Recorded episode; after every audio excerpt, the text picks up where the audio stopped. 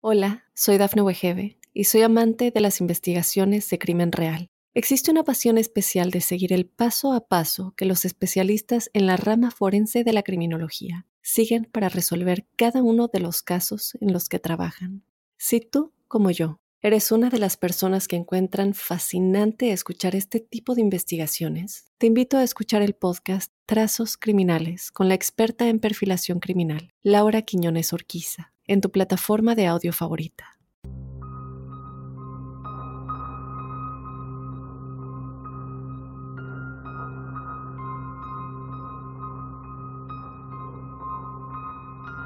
Imagínate esta escena.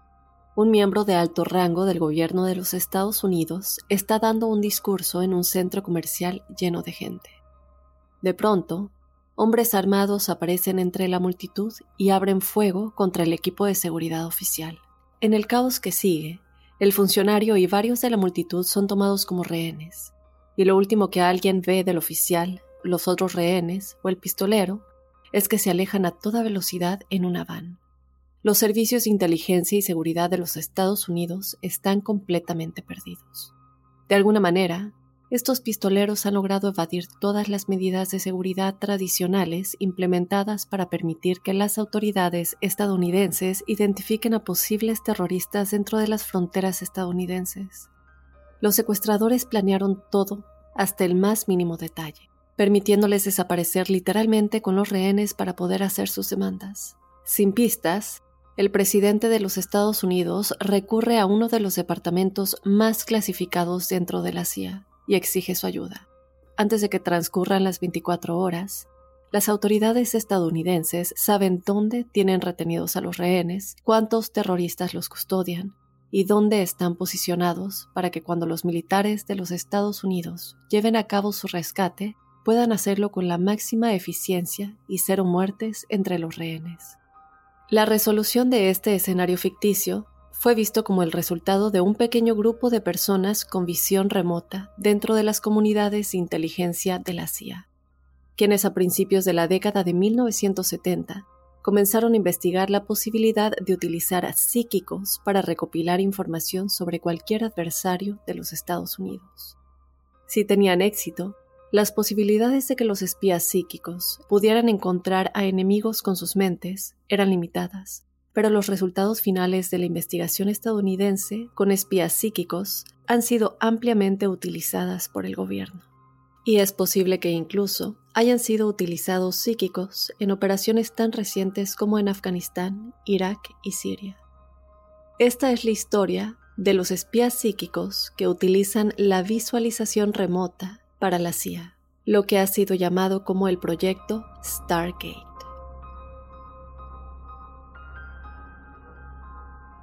Hola crípticos, yo te doy la bienvenida a otro episodio de Códice Críptico, otro lunes de historias que nos hacen preguntarnos qué es realmente lo que sucedió. En esta ocasión vamos a estar hablando de los espías psíquicos de la CIA. Ustedes me han escuchado utilizar mucho el término remote viewing, visualización remota, y todo esto que entra en lo que a lo mejor ustedes también ya han escuchado como el llamado proyecto Stargate de la CIA uno de los muchos proyectos que ellos han realizado, entre los que también está el MK Ultra, del cual he hablado anteriormente, y vamos a hablar un poquito de eso igual, nada más para darlo como referencia. Pero en esta ocasión vamos a aprender un poco más cómo es que la CIA comenzó con todo esto, cómo se ha conectado con todo lo que también la Unión Soviética en ese tiempo hacía y lo que se ha llamado como la guerra psíquica entre Estados Unidos y lo que era la Unión Soviética y ahora Rusia y muchas cosas más. Antes de comenzar, yo te quiero recordar que si tú quieres ser parte del episodio que tenemos todos los jueves, el episodio de testimoniales crípticos, nos puedes mandar tu historia paranormal o sobrenatural a códicecríptico.gmail.com. Como siempre lo digo, esto lo puedes hacer de manera escrita si tú quieres que yo lea la historia o de igual manera nos puedes mandar un audio si lo quieres contar de tu propia voz. Y bueno, sin más, yo te doy la bienvenida a este episodio de Códice Críptico.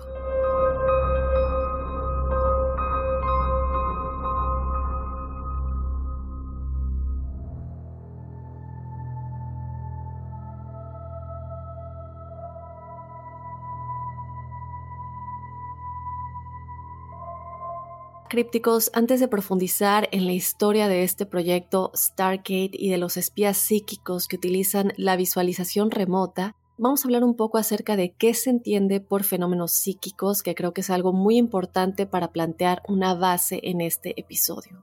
Aunque muchos de nosotros ya tenemos una idea muy general, el fenómeno psíquico se refiere a la creencia de que algunas personas tienen un sentido adicional a los cinco sentidos centrales que todos nosotros, simples mortales, poseemos.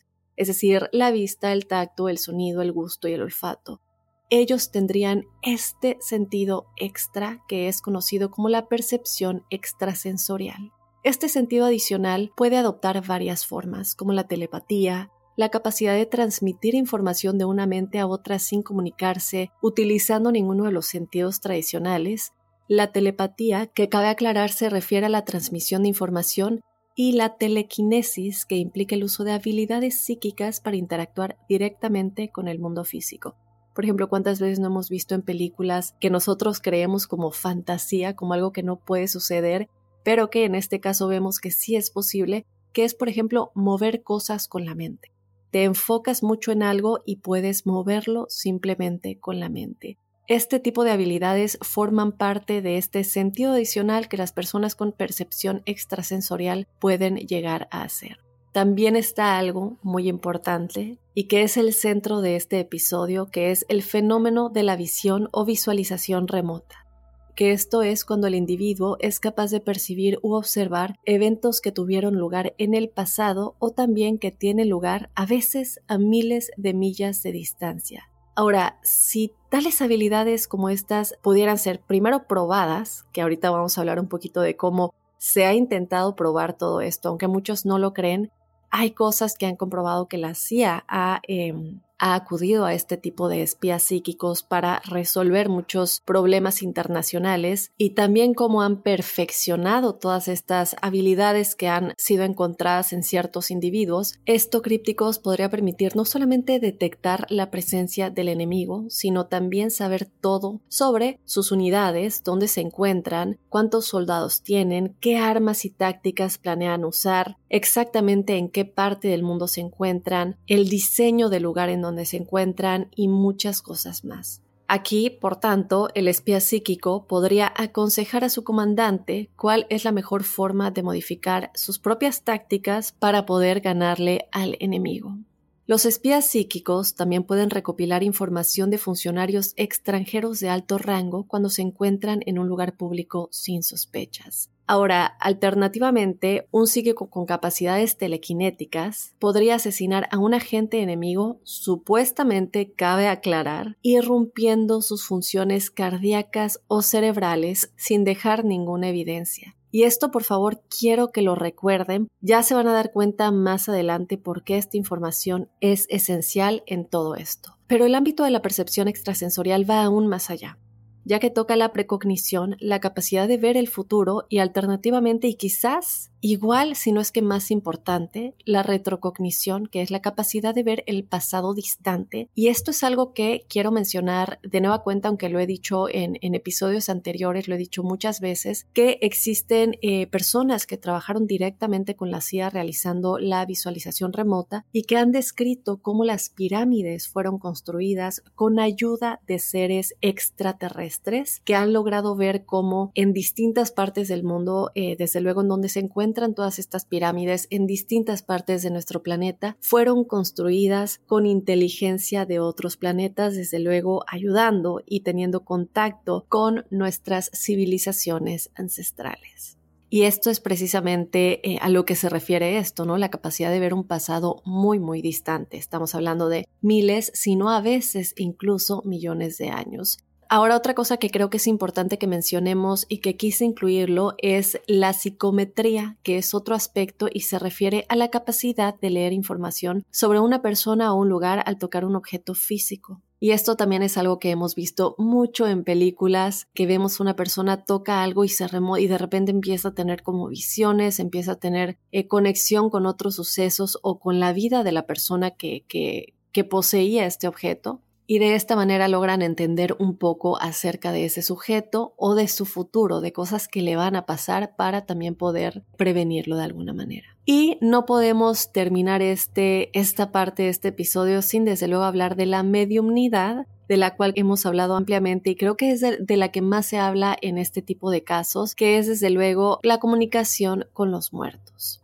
El problema crípticos con la percepción extrasensorial es que el fenómeno psíquico aún no ha sido reconocido por las ramas tradicionales de la ciencia. Es decir, no se ha encontrado, no existe aún un método científico confiable con el cual medir verdaderamente estas habilidades que pueda probar de manera concluyente su existencia. Pero, aquí hay un pero desde mi punto de vista, es que si todo esto que entra en la percepción extrasensorial es real, entonces seguramente esto sí sería posible de lograr. Y cabe aclarar que muchas personas y la mayoría de las personas que tienen esta percepción extrasensorial no tienen cada una de las habilidades que, de las que he platicado, es decir, no cubren todas. Normalmente las personas que tienen percepción extrasensorial tienen una o dos de estas capacidades, es decir, a lo mejor tienen la mediumnidad, que se pueden comunicar con los muertos, o a lo mejor tienen la telequinesis, que sin darse cuenta de pronto movieron algo con, con su mente o sin intentarlo, es decir,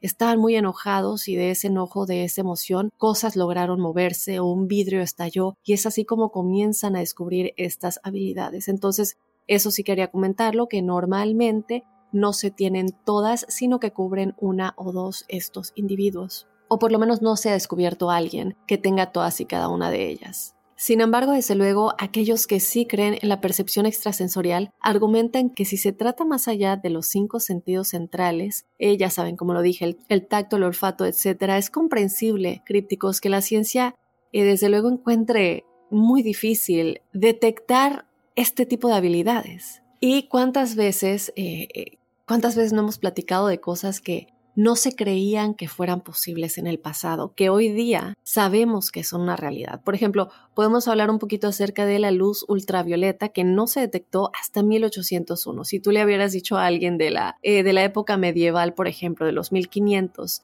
que esto se detectaría, o explicarle siquiera qué es, lo hubieran visto como algo completamente imposible. Sin embargo, la luz ultravioleta ha estado a nuestro alrededor todo el tiempo, desde aquellos cientos de años. Entonces, cuando pensamos en esto, ¿por qué no sería así con la percepción extrasensorial? Y si se demostrara que es real, de alguna manera, desde luego que alteraría por completo nuestra percepción, valga la redundancia, nuestro entendimiento de cómo interactuamos con el universo. Todo nuestro comportamiento como sociedad, si supiéramos o tuviéramos las pruebas reales o la comunidad científica saliera a la luz diciendo si esto es real, todo cambiaría. Tenemos que tomar eso en cuenta. Entonces podría ser también que sí se ha comprobado, pero desde luego no es algo de lo que van a hablar abiertamente. Creo que está de más decirlo, tendría un impacto impresionante en la sociedad y también en la religión.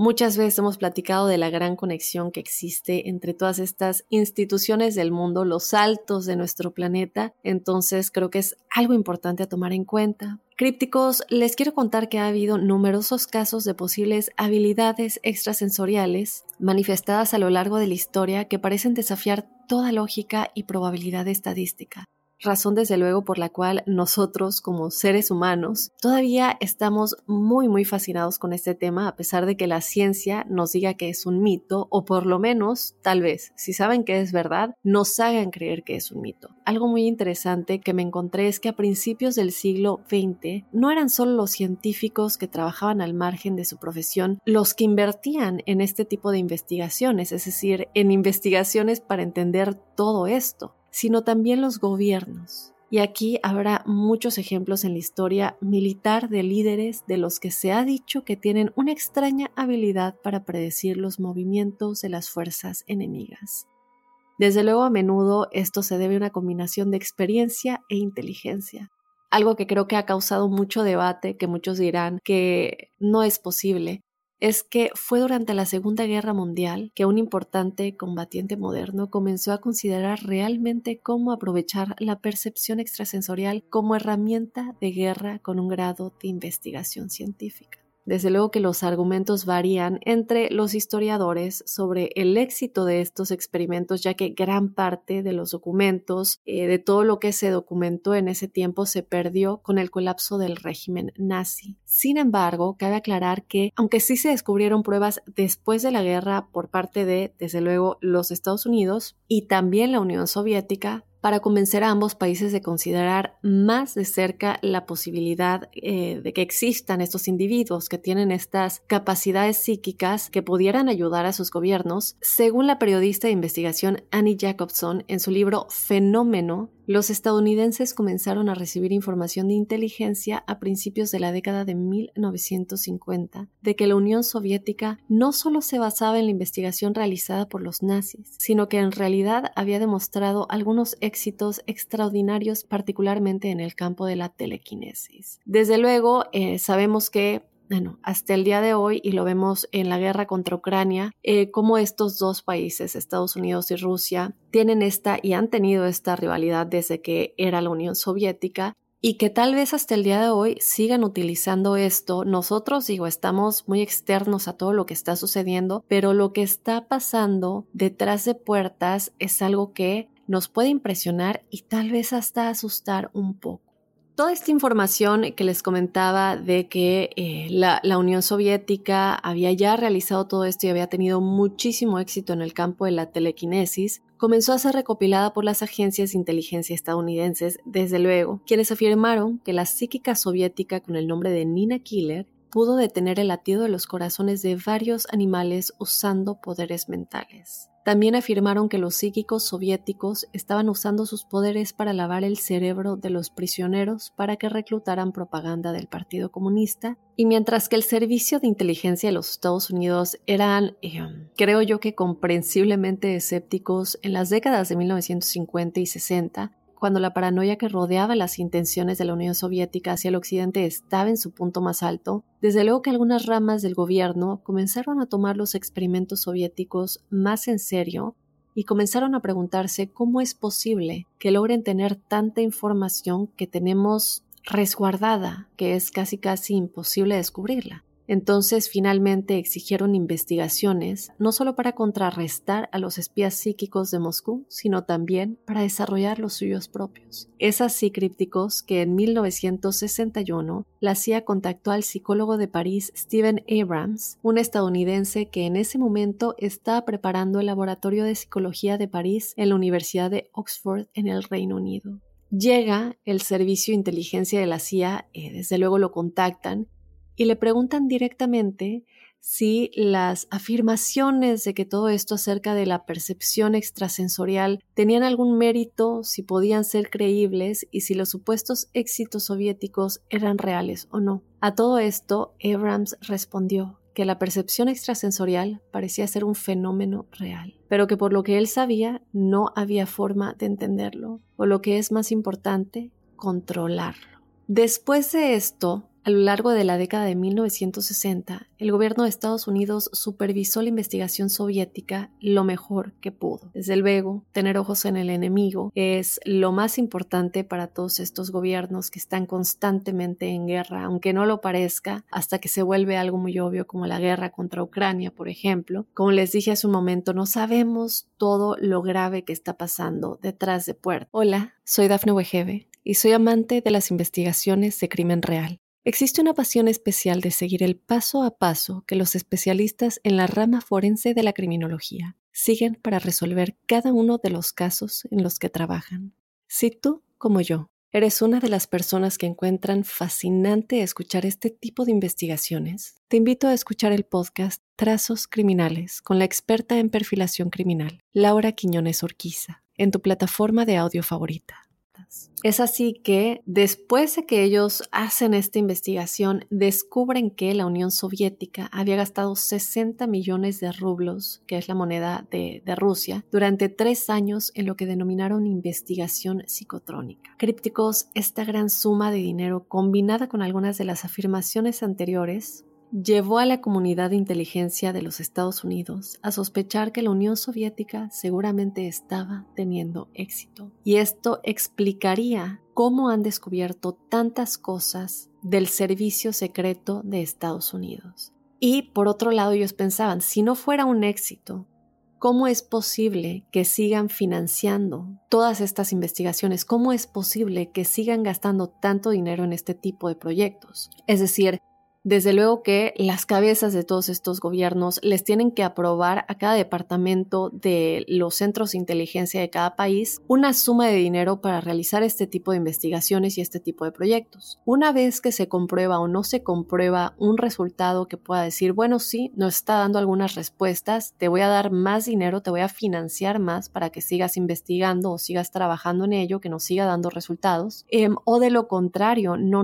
no nos está dando ningún resultado, entonces es así que todo esto se maneja y creo que esto es muy obvio en cualquier campo y en cualquier incluso compañía. Igual de esta manera los Estados Unidos se preguntaban cómo es posible que sigan gastando tanto dinero si esto no es un éxito tiene que ser un éxito debido a esto. Entonces, en este caso, los esfuerzos de investigación estadounidense se comenzaron a revitalizar gracias al trabajo realizado en el Instituto de Investigación de Stanford por dos físicos, quienes eran el doctor Russell Targ y Harold Puthoff. Al igual que la CIA, Harold Pudov tenía pruebas de un psíquico soviético que supuestamente movía objetos con su mente. Es aquí que las cabezas de la CIA aprobaron a ambos que investigaran más al respecto y comenzaron a discutir la posibilidad de trabajar junto con el Instituto Stanford para desarrollar el programa de espionaje psíquico de Estados Unidos conocido como el proyecto Stargate, después de que se sometieran a controles de antecedentes y de seguridad, incluidas pruebas de polígrafo sobre ellos mismos y su trabajo. Recuerden que estamos hablando de, em, de Russell Targ y de Harold Puthoff. Pongan atención también a estos nombres que van a ser más importantes más adelante en todo este tema. Es aquí que durante los primeros trabajos en 1972, Targ y Puthoff trabajaron con varias personas que decían ser psíquicos, incluido Uri Gala, quien era un nativo de Israel. Uri llegaría a convertirse en uno de los psíquicos más famosos y sin duda controvertidos del mundo. Ustedes pueden buscar su nombre en caso de que les interese saber un poquito más de esto. ¿Y qué sucede? Bueno, en 1972 esto comienza a representar un problema para la CIA. ¿Por qué? Lo que sucede es que en estos momentos, cuando ellos comienzan a trabajar con él, es que la CIA comienza a preocuparse por los posibles vínculos de este psíquico con el gobierno israelí y había desde luego dudas sobre su autenticidad. Esto lo vemos muchas veces que hay agentes de fuerzas opuestas que se hacen pasar como genuinos trabajando para agencias de diferentes países para, desde luego, pasar esa información al gobierno de sus países. Esto se ha comprobado y ha sucedido muchísimas veces más que nada con Rusia y Estados Unidos. Entonces, lo que sucede aquí es que están estas sospechas de que Urigala tuviera este vínculo con el gobierno israelí y eh, comienzan a haber estas dudas sobre su autenticidad, por lo que no se incluyó en el próximo proyecto, no pudieron seguir trabajando con él. Sin embargo, un hombre que sí comenzó a trabajar con ellos era Ingo Swan. Esta es una persona muy importante en esta historia. ¿Qué sucede con Swan? Bueno, él estaba especialmente ansioso por demostrar que él y las personas como él poseían estas importantes y únicas habilidades de percepción extrasensorial y en particular la descrita como visualización remota. Él podía percibir lugares y objetos que estaban a miles de millas de distancia.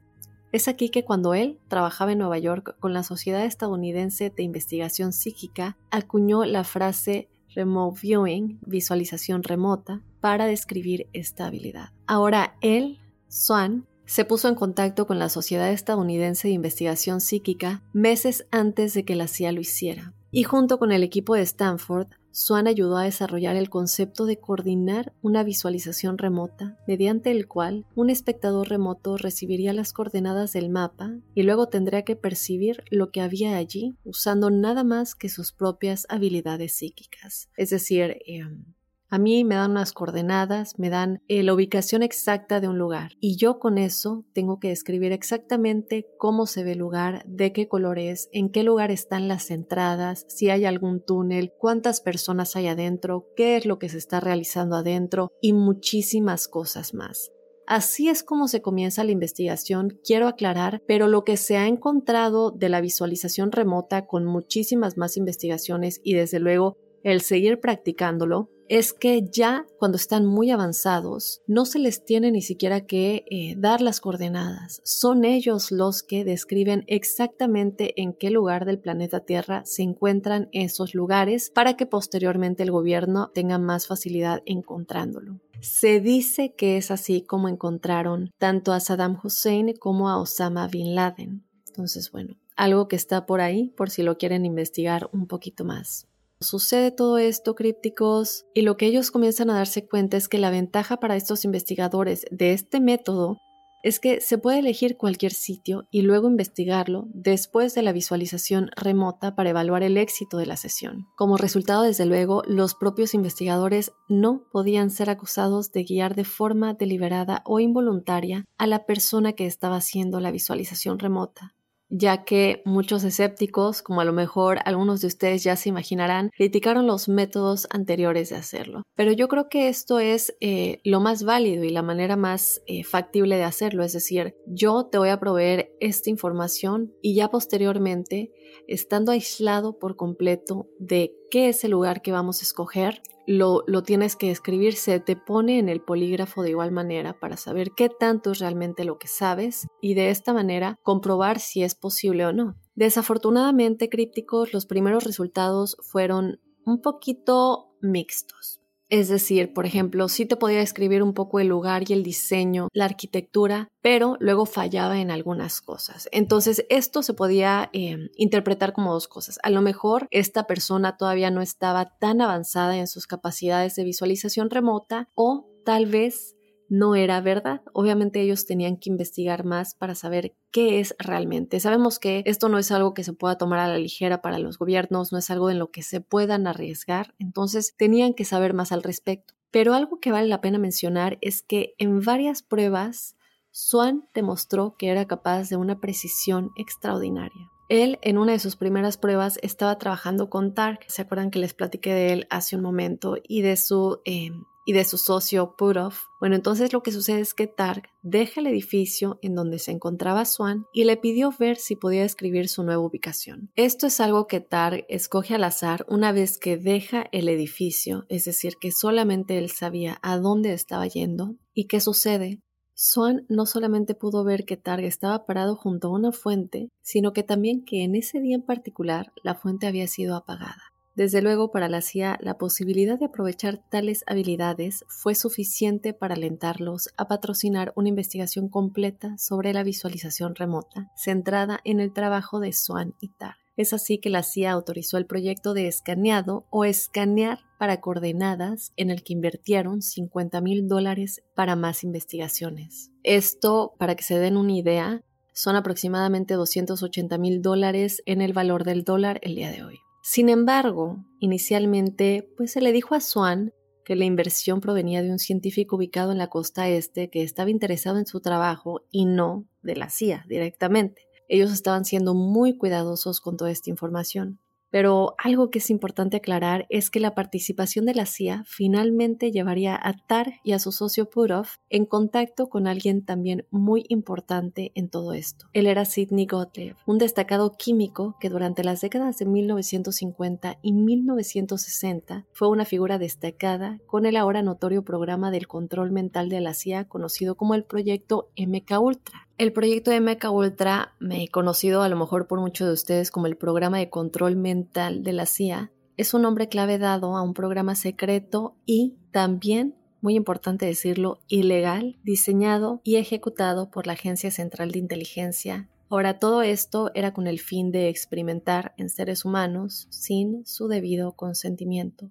¿Qué sucede? Bueno, todos estos ensayos en humanos estaban destinados a identificar y desarrollar nuevas sustancias y procedimientos para utilizarlos en interrogatorios y torturas, con el fin de debilitar al individuo y forzarlo a confesar a partir de técnicas de control mental. Todo esto supuestamente también llegó a cosas más grandes, muchísimo más importantes posteriormente, que era desde luego el saber cómo todos nosotros, las masas, podríamos llegar a ser controlados mentalmente sin darnos cuenta de que estábamos siendo controlados mentalmente. Pero cuando se inicia el proyecto MK Ultra, el cual se supone ya no existe, hay muchos, muchos documentos de la CIA que han sido ya desclasificados sobre este proyecto MK Ultra de control mental que eh, a pesar de que están desclasificados, siguen siendo parcialmente censurados entonces es un poquito como que, ok, te doy toda la información de lo que hay allá afuera, pero no te dejo saber todo por completo. No te voy a decir toda la información, pero únicamente voy a sacar el documento porque como máscara de transparencia lo tenemos que desclasificar ya que este proyecto está siendo cerrado por completo, está siendo cancelado y cuando esto sucede se tienen que desclasificar estos documentos. He platicado ya muchísimo de varios documentos desclasificados por parte de la CIA, les he platicado de los documentos que hablan de la Atlántida, les he platicado de los documentos que hablan de Marilyn Monroe y su conocimiento del Área 51 por medio del presidente John F. Kennedy y cómo hablaban de que Marilyn era una gran amenaza y que se cree que por esto no realmente se suicidó. Eh, les he platicado también de todo el conocimiento que tienen acerca de las civilizaciones antiguas, civilizaciones ancestrales y que sí, en efecto, estos documentos son desclasificados, pero también tienen eh, muchas partes censuradas. Esto igual lo vemos muchísimo con todo lo que sucedió el 11 de septiembre del 2001, todo lo que sucedió con el ataque terrorista en los Estados Unidos, que fueron documentos desclasificados, que se tuvo que hacer una investigación muy profunda en todos estos documentos, que espero eh, platicarles de ese tema más adelante porque se descubrieron cosas de las que, bueno, si no se hubiera puesto un gran trabajo por parte de varias personas, esto no hubiera salido a la luz y bueno, muchas cosas más. El punto aquí, lo que quiero decir es que sí se desclasifican estos documentos, así como lo vemos con el proyecto MK Ultra y que también se hizo con el proyecto Stargate, pero hay muchas cosas que están censuradas y que eh, tal cual están tapadas con negro para que no podamos conectar cosas e información que están en estos documentos que no le podamos dar sentido. Entonces, bueno, ¿qué sucede? Sidney estaba fascinado con el trabajo de visualización remota y sugirió usar LSD para mejorar los resultados. Desde luego, ambos, tanto Tar como Swan, rechazaron esa idea, dado que, bueno, esta investigación indica que la visualización remota requiere de una gran concentración y LSD afectaría esta concentración. Después de esto, críticos, a principios de 1973, otro psíquico se unió al programa y él lleva el nombre de Pat Price. ¿Qué sucede con Price? Otra persona muy, muy importante en todo este tema. y como les digo, también pueden buscar información acerca de él, Pat Price. Y Price era un ex oficial de la policía de Burbank, California, que afirmaba poder ver lugares, personas y objetos de todo el mundo en cualquier momento. Cuando lo entrevistaron inicialmente para el proyecto en su casa, él tenía en la pared un mapa del mundo con alfileres colocados a través de los océanos. Esto a mí me pareció impresionante porque resulta que cuando le preguntan qué representaban estos pines, estos alfileres que estaban marcados, como les digo, en varias partes del mundo, en, varias partes a través de los océanos, él afirmó que cada uno de ellos era un submarino nuclear que estaba rastreando con sus habilidades de percepción extrasensorial. Y bueno, esto desde luego es algo muy importante porque cuántas veces no se ha hablado de las armas nucleares cuando los países están pues chocando a un nivel que a veces nos da un poco de miedo, como lo vemos con Rusia y Estados Unidos. Pero bueno, sucede esto, él dice que en estos lugares, en estos océanos, están estos submarinos nucleares y que él puede rastrearlos con su percepción extrasensorial. Muy rápidamente, Price demostró que tenía una extraña habilidad para percibir lugares y objetos en su mente que podían prevenir que cosas catastróficas sucedieran, y esto llevó a un funcionario de la CIA a describirlo en un informe como extraordinariamente preciso. De hecho, el interés del equipo en las capacidades de Price dio lugar a una gran rivalidad entre él y Swan. Recuerdan, Swan era como el protagonista de todo esto, el primero que se volvió un gran activo para la CIA en todo esto, Llega Price, que también tiene todas estas habilidades, y llega toda esta rivalidad para ver quién tiene la mejor habilidad de visualización remota. Y desde luego, Swan, habiendo estado en el proyecto desde el principio, creó una rivalidad aún mayor. Para evaluar completamente las habilidades de Swan y de Price, se organizó una prueba en la que se les dio a cada uno el mismo conjunto de coordenadas y se les pidió que describieran lo que había ahí. Las coordenadas llevaban para que sepamos nosotros a una cabaña que uno de los investigadores utilizaba como un lugar de vacaciones. Sin embargo, la visualización remota de ambos no de uno nada más, de ambos, vio como resultado una descripción de una instalación militar. Por esto se les hizo muy raro porque esta es la cabaña eh, que uno de los oficiales está usando em, momentáneamente como lugar de vacaciones y de pronto lo describen como una instalación militar. Esto para ellos no tenía ningún sentido. Desde luego, parecía que la prueba había sido un completo fracaso. Sin embargo, una mayor investigación reveló que este podría no haber sido el caso. ¿Qué sucede? Bueno, descubrieron que efectivamente había una instalación militar secreta no lejos de la propiedad vacacional que había sido el objeto inicial.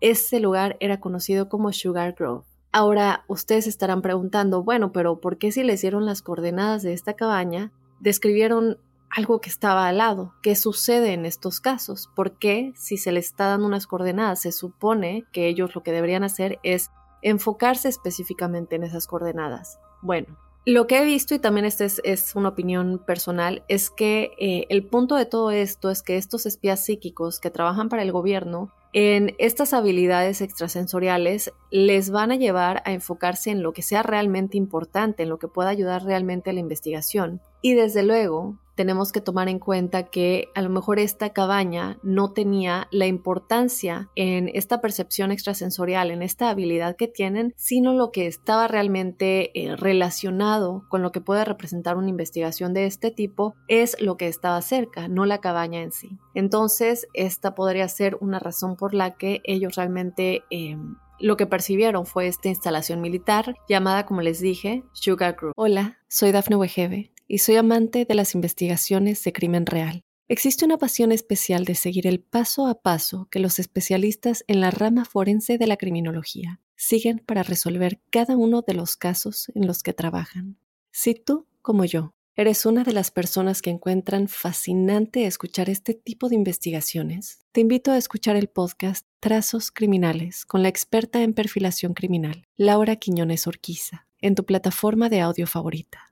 Ahora, esta instalación estaba a cargo de la Agencia de Seguridad Nacional y se utilizaba para recopilar datos sobre las transmisiones de radio y radar soviéticas. La descripción de Price de Sugar Grove en particular parecía ser inquietantemente precisa, y se le pidió que volviera a ver el sitio, para ver cuánto podía percibir. En su segunda visualización remota, él dio una serie de detalles específicos, incluido el diseño del sitio, los nombres de algunos de los proyectos altamente clasificados que estaban llevando a cabo en las instalaciones e incluso pareció tener conocimiento de operaciones anteriores. Sin embargo, su visualización no fue 100% precisa, porque en realidad había algunos detalles de la instalación real que no coincidían. Él también dio nombres de personas que trabajaron ahí, algunos de los cuales resultaron estar equivocados. Estos resultados, desde luego, parecieron entusiasmar, pero también preocupar a la CIA. Tenemos por un lado una persona que había demostrado esta capacidad para recopilar una gran cantidad de información de un sitio en específico con su eh, visualización remota, con esta capacidad extrasensorial, pero por otro lado era totalmente posible que esto fuera también visto por cualquier persona con habilidades similares, incluidos los espías psíquicos soviéticos, es decir, que no les estaba dando nada superior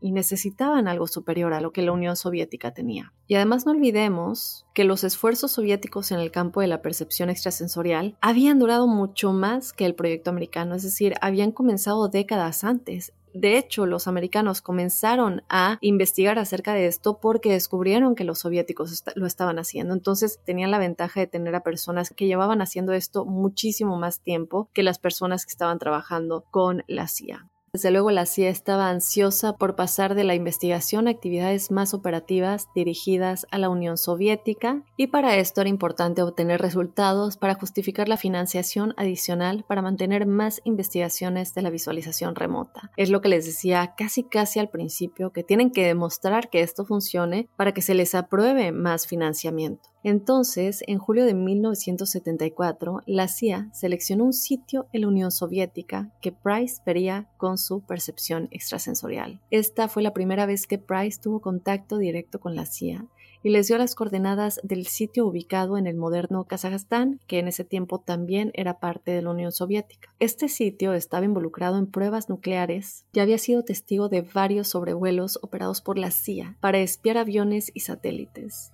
Pero la información sobre el lugar y para qué era específicamente se le ocultó desde luego, no le van a decir toda la información. La importancia de todo esto es que él mismo pueda identificar esto sin tener los detalles. Entonces se decide que para asegurarse de que Price decía la verdad o que se enfocaba con precisión en el sitio en sí, él tendría que identificar una grúa y cuatro objetos que parecían ser torres de perforación de petróleo durante esta sesión de visualización inicial. Después de recibir las coordenadas, Price comienza a describir una inmensa grúa con cuatro grandes ruedas en grupos de dos. Él entra, en efecto, sí logra entrar en gran detalle sobre la grúa, pero no pudo identificar a detalle las cuatro torres de perforación de petróleo. A pesar de esto, la CIA está un poco optimista con respecto a esto, eh, piensan que es suficiente eh, información para estar seguros de que esto sí está funcionando y de que Price está viendo el sitio con su percepción extrasensorial, dada sobre todo la descripción detallada de la grúa bastante singular. Entonces, bueno, le dan seguimiento, él logra ver el interior de las instalaciones y él las describe como una gran sala interior donde la gente estaba trabajando en el ensamblaje de esferas metálicas gigantes de 60 pies de diámetro. Él describió haber visto cómo se ensamblaban con una gasa de metal grueso que, según él,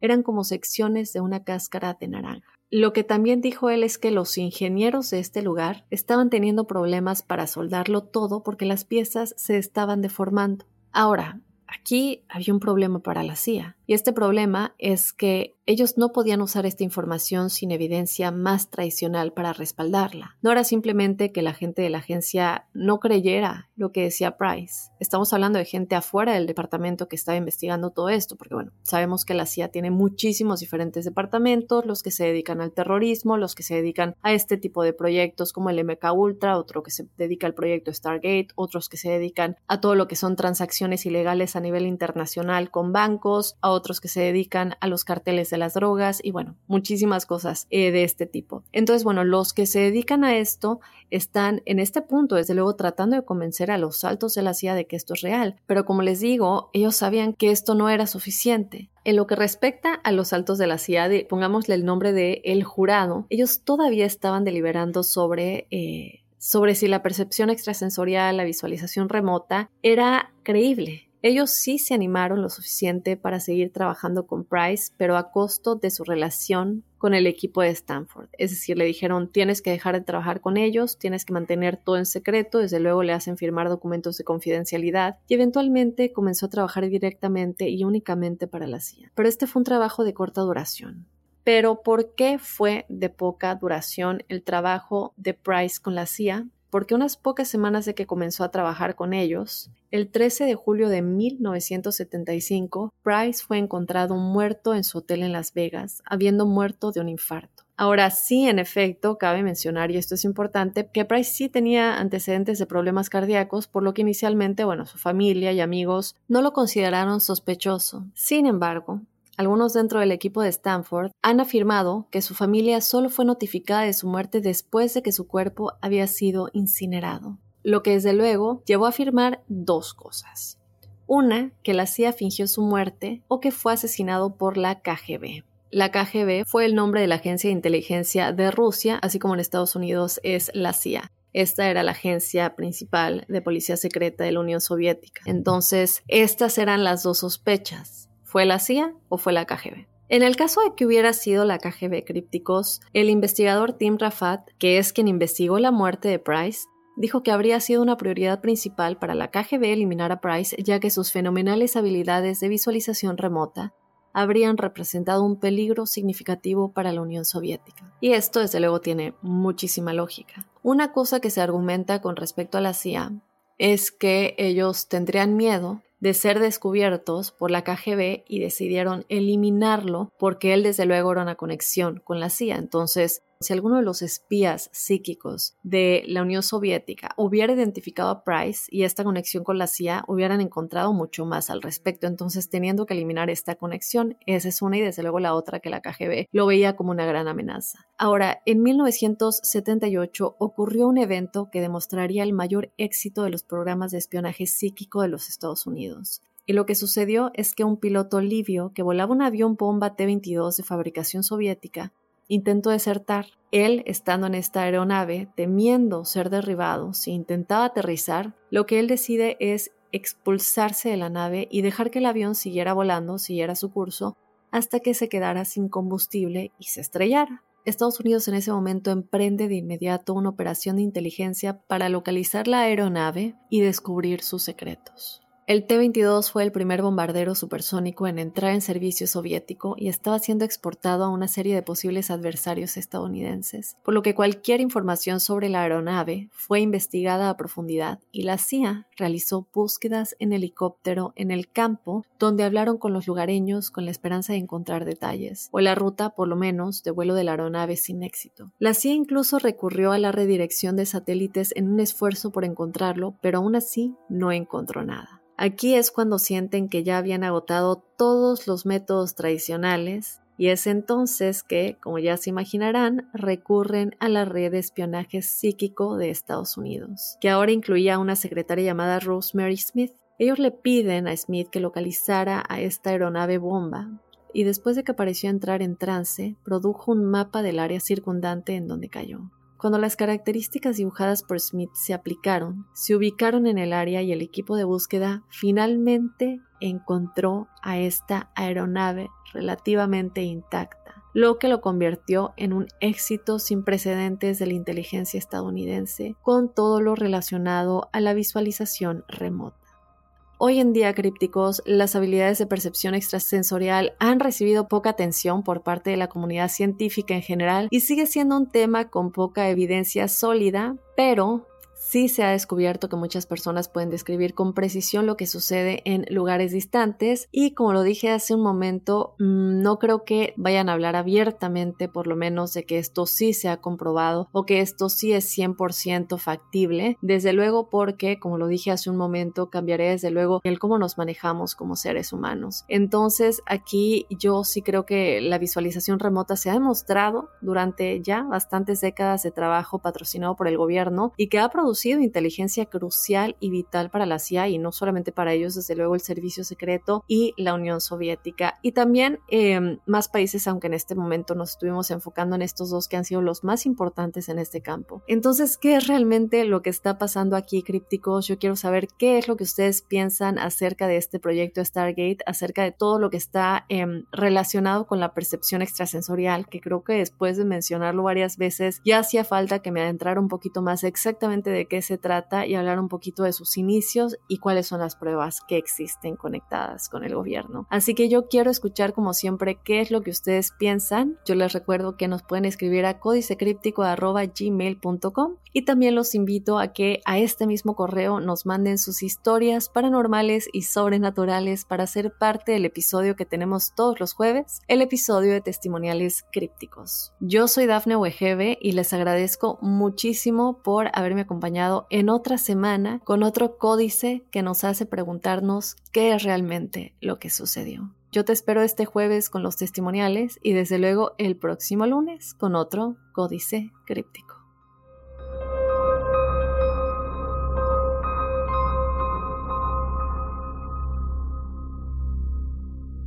Hola, soy Dafne Wegebe y soy amante de las investigaciones de crimen real. Existe una pasión especial de seguir el paso a paso que los especialistas en la rama forense de la criminología siguen para resolver cada uno de los casos en los que trabajan. Si tú, como yo, eres una de las personas que encuentran fascinante escuchar este tipo de investigaciones, te invito a escuchar el podcast Trazos Criminales con la experta en perfilación criminal, Laura Quiñones Orquiza, en tu plataforma de audio favorita.